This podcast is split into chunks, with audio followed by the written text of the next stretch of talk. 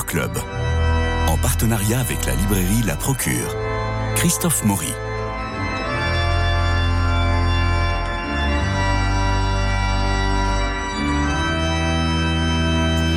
C'est aujourd'hui la Saint-Gilles. Vous êtes en direct sur YouTube, Facebook, Insta et puis naturellement sur 100.7, votre euh, fréquence préférée pour écouter Radio Notre-Dame et aujourd'hui Culture Club. Alors le Culture Club, vous l'entendez avec ce générique adapté cette fois-ci, un peu à l'ADN de notre maison, c'est-à-dire que c'est l'émission que tout le monde attend dans les sacristies et les presbytères, mais aussi dans tous les pensionnats. Il s'agit de l'émission sur les livres spirituels. Alors avec moi, Mathilde Mailleux de la Procure, qui nous apporte son, son lot de nouveautés et puis, on a demandé aussi à un grand patron d'une maison d'édition importante, Salvatore, euh, Marc Le Boucher, euh, de venir présenter ou défendre sa rentrée, euh, sa rentrée des livres spirituels. Alors, Qu'en est-il? Parce que nous avons dans les livres spirituels, vous savez, on a, beaucoup parlé de développement personnel au moment de l'été, c'est-à-dire euh, qu'est-ce qu'on va avoir comme euh, réflexion pour pouvoir euh, passer cette parenthèse estivale, un peu de réflexion familiale aussi et spirituelle. Mais là, pour la rentrée, de quoi s'agit-il? Faut-il nourrir sa foi? Faut-il s'interroger? Faut-il reprendre des bons classiques? Ou simplement prendre avec gourmandise tout ce que nous proposent les éditeurs et les libraires? Aujourd'hui, Marc Le Boucher et Mathilde Mailleux, à vous deux, bonjour. Bonjour, Christophe. Bonjour Christophe. Bon, alors, qu'est-ce qu'on voit cette, euh, D'abord sur les rayons des libraires, Mathilde? Alors, euh, il y a une grande nouveauté. Euh, ce sera une nouveauté pas banal, je dirais, euh, qui paraît chez Albin Michel. C'est le livre de Lita Basset, théologienne protestante euh, qui est très connue de nos mhm. librairies religieuses, qui a une très belle œuvre déjà derrière elle. Et elle propose cet au-delà qui nous fait signe. Donc, c'est un ouvrage euh, décapant, très déroutant, qui peut être euh, reçu de façon un peu difficile, mais qui peut aussi et certainement intéressera énormément et passionnera beaucoup d'autres personnes. En fait, cet au-delà qui nous fait signe, c'est un livre qui fait suite à un précédent ouvrage qu'elle avait écrit euh, sur la perte de son fils Samuel, qui s'appelait Ce lien qui ne meurt jamais. Et là, en fait, elle aborde une question qui est celle de la résurrection, de la vie après la mort. Alors moi, ça me fait un peu penser à Jean Prieur, vous savez, à une époque. Oui, tout à fait, euh, les, morts, les morts ont donné signe de vie, euh, les témoins de l'invisible. Eh bien, il est fait partie de, de ses sources parce qu'en fait, elle a été, euh, elle a eu un événement personnel, un fait troublant personnel qu'il a, qu'elle appelle le, un, cet événement improbable. Et à, suite à ça, elle va se plonger justement dans les sources, à la fois évangéliques, chrétiennes. Il y a de nombreux auteurs chrétiens qui parlent de cette vie après la mort, dont on, dont on se perçoit à la lecture de ce livre que peut-être nous ne lisons pas forcément si bien que ça euh, les lignes, et, bien sûr d'une autre source bibliographique que sont effectivement Jean Prieur, le père François Brune, etc. oui. C'est un ouvrage qui est très, euh, euh, qui est très perturbant. C'est le fondement de notre foi, la résurrection. Voilà. Donc là, elle va dans le cœur du moteur nucléaire. c'est exactement ça.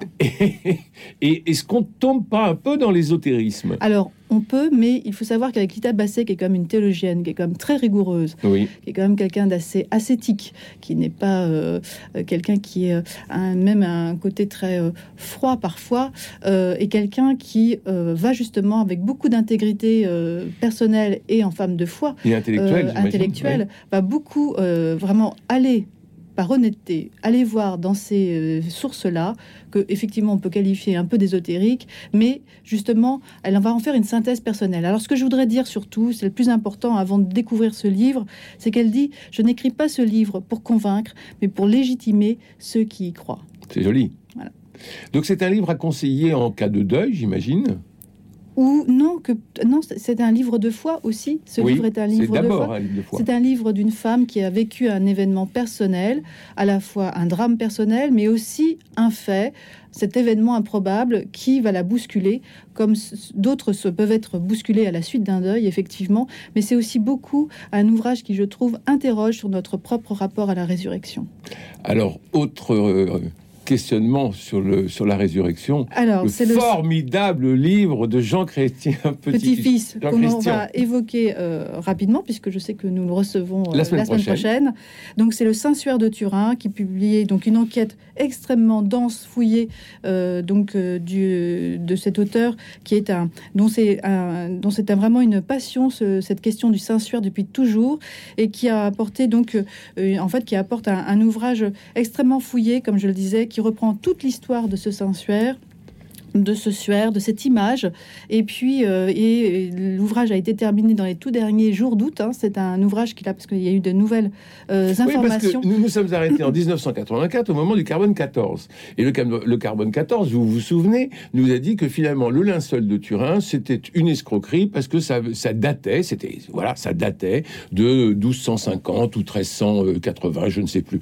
Et Jean, euh, Jean Petit-Fils reprend tout ça, montre le fiasco, mais incroyable. mais c'est comme un roman policier. Hein. il, montre le fiasco de ce de cette étude de 1984 et il dit ben voilà, ça, la science a continué, s'est affinée et maintenant je vais vous dire la vérité. Et c'est vraiment le dernier bouquin et je vous en parle. J'en ai la chair de poule parce que on est vraiment, comme disait Jean-Paul II, dans le témoignage de la résurrection. C'est ça. Et c'est un, ouvrage qui vraiment se lit comme un roman. Ah bah c'est vraiment, c'est vraiment, c'est ça le, le, génie de Jean-Christian Petit-Fils, qui sait mettre euh, vraiment euh, grand historien, grand historien, et euh, qui permet d'aborder une question qui n'est pas si facile, mais il l'écrit avec beaucoup beaucoup de talent. Et puis on, reviendra avec lui sur un certain nombre de détails de ce de, de ce livre, j'allais dire de ce roman, de ce livre. Il y a à la fin une description formidable de la passion et de la mise au tombeau du Christ, magnifiquement écrite, et où on se rend compte que mais on voit les évangiles, mais on ne l'avait pas lu comme ça. Et, donc, il nous met le doigt sur un certain nombre de, détails qui sont formidables. C'est un très très beau livre. Euh, donc, vous l'avez à la procure. Alors, un autre ouvrage, alors beaucoup plus euh, sérieux, enfin non pas beaucoup plus sérieux, mais en tous les cas un ouvrage euh, important. beaucoup d'ouvrages vont paraître autour du cardinal Jean-Marie Lustiger. Est-ce que c'est le centenaire? Non, pas à ma connaissance. Non, pas, Il y a un anniversaire? Écoutez, euh, non. Euh, en tous les cas, une flopée d'ouvrages. et notamment, je signale celle qui vient de paraître aux presses universitaires de Rennes, Jean-Marie Listiger entre crise et recomposition catholique. C'est un ouvrage formidable fait en fait euh, sous la direction de Denis Pelletier et Benoît Pellistrandi, ah bah et c'est un avec une préface du cardinal André 23. C'est un ouvrage qui en fait compile différentes contributions d'historiens, d'auteurs euh, qui connaissent bien l'ouvrage enfin l'œuvre de Jean-Marie Lustiger et qui interroge justement la figure, l'homme, sa postérité, son charisme. C'est un ouvrage absolument d'histoire contemporaine, de l'Église contemporaine, mais extrêmement. Euh, moi, je recommande. il est arrivé aujourd'hui. J'ai trouvé déjà passionnant. Alors, puisque nous parlons d'une monographie ou d'un travail autour euh, d'une personne, on quitte un peu la librairie pour entrer chez l'éditeur. Salvatore, vous avez aussi des, euh, des, ouvrages en cette rentrée sur des personnes, des biographies. Tout à fait. Ben, je vais vous proposer donc cette nouvelle biographie signée de l'historien Étienne Fouillou, grand historien euh, qui a été longtemps professeur à, Lyon et qui s'est beaucoup intéressé, qui s'intéresse beaucoup à l'histoire du catholicisme au XXe siècle. La grande figure euh, de Marie-Dominique Chenu, euh, le théologien dominicain, est honoré cette fois-ci par, par Étienne Fouillou. Alors, il est mort en 1990. Absolument. Et, et c'est vraiment, j'allais dire, la figure qui introduit à nouveau dans la théologie l'histoire et qui fait aussi que le fait que l'histoire rentre dans la théologie. Ça, c'est vraiment, je, crois, le, la grande. Donc Marie-Dominique Chenu, c'était un peu le, le, le versant Cesboué euh, des jésuites, c'est-à-dire qu'on avait Cesboué chez les jésuites et on avait Chenu chez les dominicains. Alors je dirais que euh, c'est un peu différent. Je, crois Bernard Cesboué que j'ai bien connu. Oui, je sais, c'est pour ça que je vous pose la question. Merci d'en de, de, évoquer la mémoire ce matin. Était au fond un grand professeur, un grand, un grand enseignant de la théologie, un grand pédagogue hein, qui nous a, qui aide beaucoup les les apprentis et les autres à avoir les idées claires sur tous ces sujets-là. Je dirais que Chenu, c'est plutôt un chercheur, c'est un, homme euh, beaucoup plus euh, audacieux dans ses, dans ses incorrigibles quelque part. Un peu moins abscon dans, le, dans le discours? Euh, C'est une question. il peut être difficile. Hein, peut être difficile, Chenu aussi. Hein. Non, non, tout à fait. C'est quand même un, il est capable de faire non, parce que c'est est compliqué ça lui arrivait, ça lui arrivait tout à fait. Mais euh, en tout cas, euh, voilà, Chenu, c'est un peu un des, un des grands francs-tireurs de la théologie au bon sens du terme au XXe siècle. Alors, qu'est-ce que cette biographie nous apporte? Alors, je crois vraiment qu'elle nous, elle, dresse un portrait extrêmement, euh, extrêmement creusé, extrêmement fouillé de, de, la personnalité de, de, cet homme qui apparaît comme euh, très novateur, effectivement, au point qu'il sera condamné à deux reprises hein, euh, par le, dans, dans l'univers catholique, à la fois à un moment donné par son ordre à cause de, de, ses innovations dans le domaine de, l'enseignement et de la formation, quand il publie une école de, théologie, le Saulchoir, et puis au moment de la fameuse crise des prêtres ouvriers. Hein, c'est vrai que, alors, il est apparu souvent comme une figure de théologien progressiste, hein, et c'est vrai qu'on le voit dans les combats euh, avec l'action catholique, avec un certain nombre de, groupements, avec euh, toujours un souci d'ouverture aux autres, mais également une grand, un grand enracinement dans la tradition dominicaine et dans le thomisme, mais un thomisme renouvelé. Alors euh, c'est vrai que cette figure, elle a, un peu agité le cocotier théologique, mais permis de, vraies innovations avec les figures comme Congar, comme de Lubac, eh comme, comme d'autres, ce sont finalement un peu les, aussi, les, les, les, futurs pères de l'Église du Concile Vatican II, d'une certaine manière. Il a quel âge au moment de Vatican II alors écoutez, oui, il a, la soixantaine d'années environ. Hein. Non, pas au moment de Vatican II euh. Ah, oui. ah ben oui, ah, bah oui, oui, tout à fait. Ah ben, en effet, il est né en 1895. J'ai encore un peu de chronologie dans la tête. excusez-moi, excusez-moi Marc. Autre livre. Alors, je vais justement évoquer un livre qui n'est qui qui pas sans lien avec euh, Marie-Dominique Chelu, qui est un livre consacré à la Mission de France, hein, euh, par Roque-Étienne Noto, qui est diacre et membre de la Mission de France, on fête on célèbre le 80e anniversaire de la création du séminaire de cette mission de France, mission de France qui euh, a été voulue par un certain cardinal Suard, archevêque de Paris pendant la deuxième guerre mondiale, qui, devant le choc de l'incroyance, devant le choc de la sécularisation, eh bien, se dit il faut faire quelque chose. Comment est-ce qu'on peut faire bouger l'Église, faire qu'elle aille aussi auprès de, toutes ces masses quelque part euh, euh, sécularisées? Et euh, une des idées, c'est aussi l'époque d'ailleurs du fameux livre France Pays de Mission des abbés Godin et Daniel. Eh bien, l'idée de, créer, de, susciter des, vocations de prêtres particulières, quelque part une société de prêtres particulière pour aller euh, dans, dans, tous ces, dans tous ces milieux. Donc ça va être la création de la mission de France, qui va beaucoup s'impliquer aussi dans le domaine des prêtres au travail, les prêtres ouvriers, et qui elle aussi aura à subir quelques condamnations. Et puis surtout, euh, montrer, ce livre montre que l'intuition, elle est toujours actuelle, elle est toujours indispensable d'une Église qui vit au cœur du monde et de prêtres qui sont engagés au CNRS, dans les milieux professionnels les plus divers, pas seulement le monde ouvrier. Et ce que j'ai trouvé, moi aussi, très intéressant dans ce petit ouvrage euh, signé Rocky Ce grand ouvrage, mais, euh, oui, mais pas très épais. Voilà, pas très épais, c'est qu'il situe, bien, il situe bien la spiritualité de la mission de France on a toujours un peu l'idée que c'est euh, euh, une compagnie de presse progressiste, un truc de gauche, voire d'extrême gauche, etc.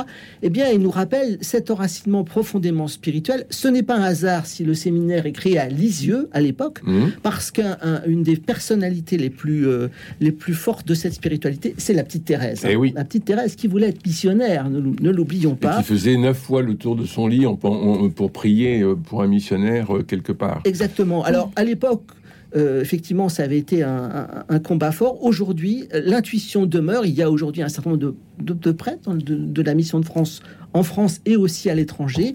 Euh, c'est vraiment une, des institutions fortes et qui, euh, qui a toujours son actualité. Donc, Dieu, chemin faisant, le voilà. Exactement. Le, titre est très, très explicite. C'est un chemin faisant avec les hommes et les femmes d'aujourd'hui. Chez Salvatore. Et auparavant, on a parlé de Marie-Dominique Chenu, la biographie d'Étienne Fouillou. Un autre avant que notre amie Mathilde nous sorte une pépite ah. de ses euh, rayonnages. Volontiers.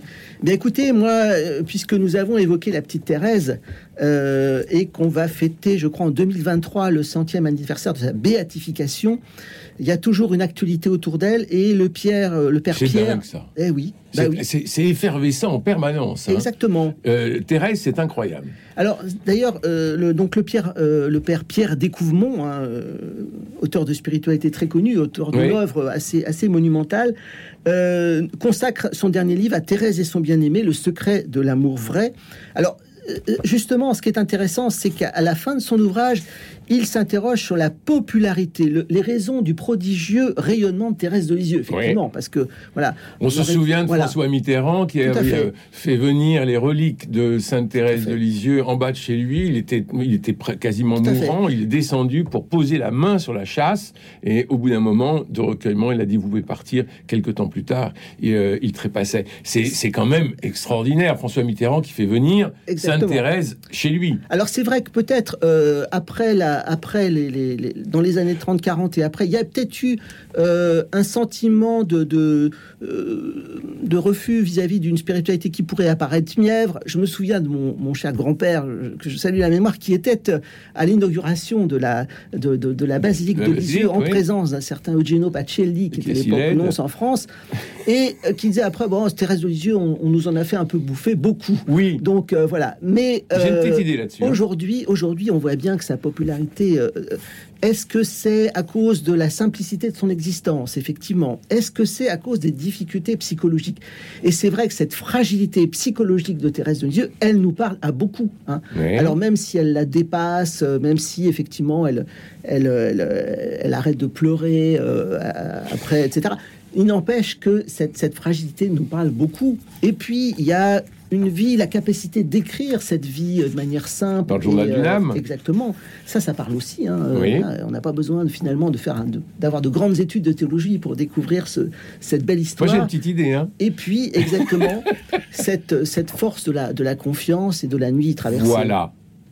Et moi, je me demande, vous devriez, vous qui êtes éditeur, proposer à l'un de vos auteurs d'écrire un ouvrage si on va le montrer à la caméra, de, euh, Thérèse, d'écrire un ouvrage sur Thérèse et Madame Guillon. Ah, bah peut-être. Le quiétisme. Le quiétisme de Madame Guillon, vous savez qu'elle été embastillée, on la prend pour une dingue, etc.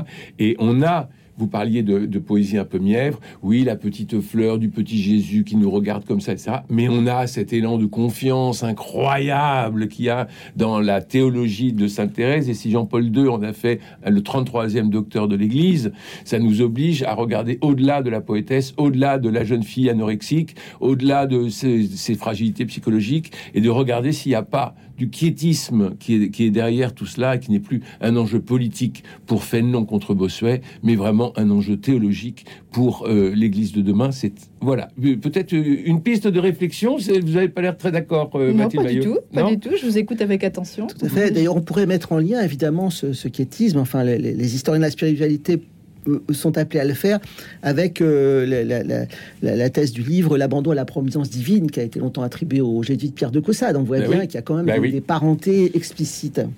Alors, sur le rayon des libraires. Alors, euh, en fait, je vais vous proposer deux romans, parce que en ah. fait, il y a deux romans qui, euh, que je trouve euh, intéressants à proposer dans cette chronique. Tout d'abord, un très beau roman d'un Italien qui s'appelle Giosuè Caracciura, et c'est aux éditions Notabilia. Ça s'intitule Je suis Jésus. C'est un très beau texte qui peut s'apparenter un petit peu à l'écriture De Luca, mais un petit peu plus fourni, plus romanesque aussi. Je suis Jésus, c'est bien Jésus euh, qui parle de sa vie d'enfant et d'homme. On commence à l'âge de 12 ans, il va raconter, c'est un ouvrage, un très beau texte de littérature tout d'abord. C'est un ouvrage où en fait on, on suit euh, Jésus dans voilà, dans l'évocation de ses souvenirs jusqu'à la fin. J'ai commencé le, livre, mais déjà je peux vous dire que ce livre a un magnifique parfum euh, bien euh, euh, spirituel, un magnifique parfum d'humanité aussi. C'est une écriture assez sensuelle. On est bien, on est bien à Nazareth, on est bien dans cette terre, on a bien chaud. On voit, c'est vraiment très très bien écrit. Ça permet de faire un pas de côté, je dirais, de pouvoir aussi contempler la figure de Jésus d'une autre manière c'est vraiment un très beau texte de littérature. On va le présenter à la caméra. Donc, Je suis Jésus de Josué Caracciura aux éditions Notabilia. Et puis enfin, euh, un roman chez Albin Michel de Victoria Mass ah, qui s'intitule Un miracle, qui est un très beau roman sur. Euh, donc nous sommes euh, dans le Finistère, au fin fond du Finistère, et voilà, c'est l'histoire d'un miracle, c'est l'histoire d'une apparition, de plusieurs apparitions qui donc vont avoir lieu sur une petite île en, dans le Finistère. Et il y a une, un très beau personnage qui est celui d'une sœur religieuse de la chapelle miraculeuse à Paris qui vient rejoindre une de ses, une, une des successeurs à, donc, à Roscoff, je crois, et qui, donc, c'est aussi le portrait de cette sœur, de cette sœur qui n'attend qu'une chose toute sa vie, car c'était le but de sa vocation religieuse, c'est d'avoir un miracle. Alors voilà, je vous laisse découvrir ce très beau roman. Et Victoria Mas qui viendra le 11, le 11 octobre, ici même, pour, pour parler de son ouvrage qui a été très plébiscité parmi nous tous. Donc on va forcément en reparler et le lire. Alors qu'est-ce qui se passe aussi du côté de Salvatore? Alors je signale l'apparition de dernier ouvrage du père Paul Valadier. Alors Paul oh mon Dieu ah oui, tout à fait. Paul Valadier, grande figure. Une résurrection. Sans doute un peu. Non, non, non, non. non, il a publié les derniers livres sur l'espérance, quoi, qui a été bien, bien, très, très bien, reçu, accueilli, très bien accueilli par le public et la librairie. Alors là, non sans audace, j'allais dire non sans culot, euh, notre ami Paul Valadier se livre à un éloge de la religion. Éloge de la religion, c'est le, titre de son nouveau livre. Alors, il faut quand même être un peu, j'allais dire, gonflé, enfin avoir une certaine audace pour euh, proposer aujourd'hui dans notre monde où si souvent la religion euh, est contestée et mise en cause parce que la religion est supposée favoriser l'intolérance ou, ou l'ignorance, elle est supposée diviser, diviser, faire des des clivages de guerre, par exemple, et puis également réfréner les instincts, la sexualité, etc. Alors là, justement, la pointe euh, du livre de, Paul Voladier, c'est de dire on a sans doute effectivement raison de, de, parler de la fragilité de l'individu, de parler euh, de, de, la légitime aspiration individuelle et personnelle au spirituel. Il n'empêche que si nous voulons que cette, cette foi ait une certaine consistance, il faut qu'elle s'appuie sur un, lien religieux. Alors, évidemment, euh, avec euh, la rigueur du philosophe et du polémiste, euh, il reprend un petit peu les, catégories en, examinant les critiques qui sont faites aujourd'hui à la religion. Il faut les prendre au sérieux. Il faut prendre au sérieux la question de l'athéisme ou de l'indifférence, mais il n'empêche que le risque assez fort de, dilution ou de, de de noyade finalement dans un espèce d'indifférentisme existe si l'aspiration spirituelle n'est pas portée par une tradition. C'est-à-dire qu'aujourd'hui la difficulté c'est que on a l'impression que tout fout le camp. D'accord, c'est arrivé dans plein d'époques de notre histoire, mais là les fondements, les gars. Euh, ils sont en train de se barrer. Et, euh, ces fondements-là, euh, on, peut, l'analyser, mais ça devient extrêmement compliqué parce que dans les grandes crises religieuses, oui, mais on s'appuyait sur. Et là, on, s'aperçoit qu'à chaque fois qu'on veut s'appuyer sur quelque chose, euh, bah, il n'y a plus rien. Euh, donc, donc c'est une excellente idée de la part de, de Valadier de reprendre les choses alors il pour remettre des briques dans, dans, la fondation. Exactement. Alors il ne s'agit pas d'une apologétique qui serait qui ne prendrait pas en compte les, les, critiques ou les Bien objections. Sûr, au contraire. Hein, tout à fait. Il le fait avec beaucoup de, de, finesse et de pertinence et en même temps on retrouve la saveur du ton de Paul Valadier, ah bah le côté polémiste de l'homme. Hein. Il aurait été très très bien à l'époque de Pascal, je crois, et euh, à, à, à, polémiquer. Mais là il le fait avec beaucoup de beaucoup d'intelligence et de référence. Bon, donc ça, ça sort chez vous quand? Alors ça, ça y est, c'est sorti. C'est hein, sorti. Et ça s'appelle euh, Ça s'appelle Éloge de la religion, tout simplement. J'ai dire. Ça en tête de gondole à la ah, procure. Ah, ben ça l'est déjà. Exactement. bien en place. C'est bien Exactement. En place. Alors, euh, je vais signaler également, euh, puisque nous sommes en Ile-de-France, hein, le, le, livre, le dernier livre du père Stanislas Lalanne, qui a travaillé avec le, père François Bousquet, théologien, qui a été longtemps à, l'Institut catholique de Paris et, et à Rome au séminaire français et à la il en a formé Français, qui nous propose ce petit livre qui nous ouvrira le bonheur, hein, alors, à deux voix, un théologien, un évêque, même s'il y a une seule écriture. Euh, je, crois que le, souci de ces deux, de ces deux, euh, de cet évêque et cet théologien, le, pasteur et l'homme de réflexion, c'est vraiment d'être au plus près des demandes d'aujourd'hui et des, appels des, chrétiens, de, des croyants du, diocèse ou de ceux qui cherchent. Marc Le Boucher, euh, ça marche, ça marche encore le mot bonheur sur une couverture? Eh ben écoutez, je pense que ça, oui, vous pouvez euh, et, En tout cas, c'est l'aspiration de, beaucoup de gens et de beaucoup de gens que rencontrent euh, Stanislas Lalanne et François Bousquet. Et c'est justement en reprenant cette phrase d'ailleurs qui, est un, qui, est une phrase issue d'un psaume hein, qui nous fera voir le bonheur, oui. hein, n'est-ce pas? Je crois que vous récitez les psaumes chaque matin, cher Christophe, j'imagine au laude. Euh, et, justement, c'est l'aspiration parce que c'est le plus court. C'est l'aspiration de beaucoup. c'est l'aspiration de tous ceux qui ont été confrontés par la crise de Covid à, à l'isolement à la souffrance, euh, qui sont confrontés aux difficultés de la vie, de pouvoir entrevoir le bonheur que propose la foi chrétienne. Bon, donc une grande rentrée, encore trois, pendant que le générique commence. Oh là là là là Trois livres. Là là, je signalerai euh, un petit livre d'Henri Nouwen, Au nom de Jésus, le, une réflexion sur les, les- le leadership chrétien. Henri Nouwen, une grande signature de la spiritualité au XXe siècle. Je signale également Renario Cantal à Messa, euh, cardinal, grand théologien, proche du renouveau charismatique, et puis également Un enfant dans la prière Ça, de ça. Locumph.